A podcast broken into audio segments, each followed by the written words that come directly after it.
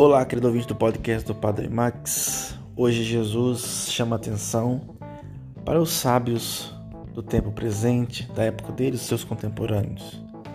Eles sabiam interpretar muitos sinais dos ventos, das tempestades, meteorológicos, sinais do céu, mas não conseguiam interpretar o grande sinal que se colocava diante deles.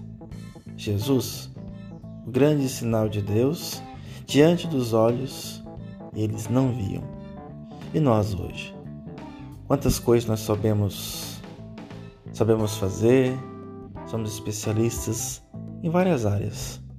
Mas conseguimos ver o grande sinal de Deus na nossa vida, que é Jesus, ou ainda estamos cegos como povo na época de Jesus.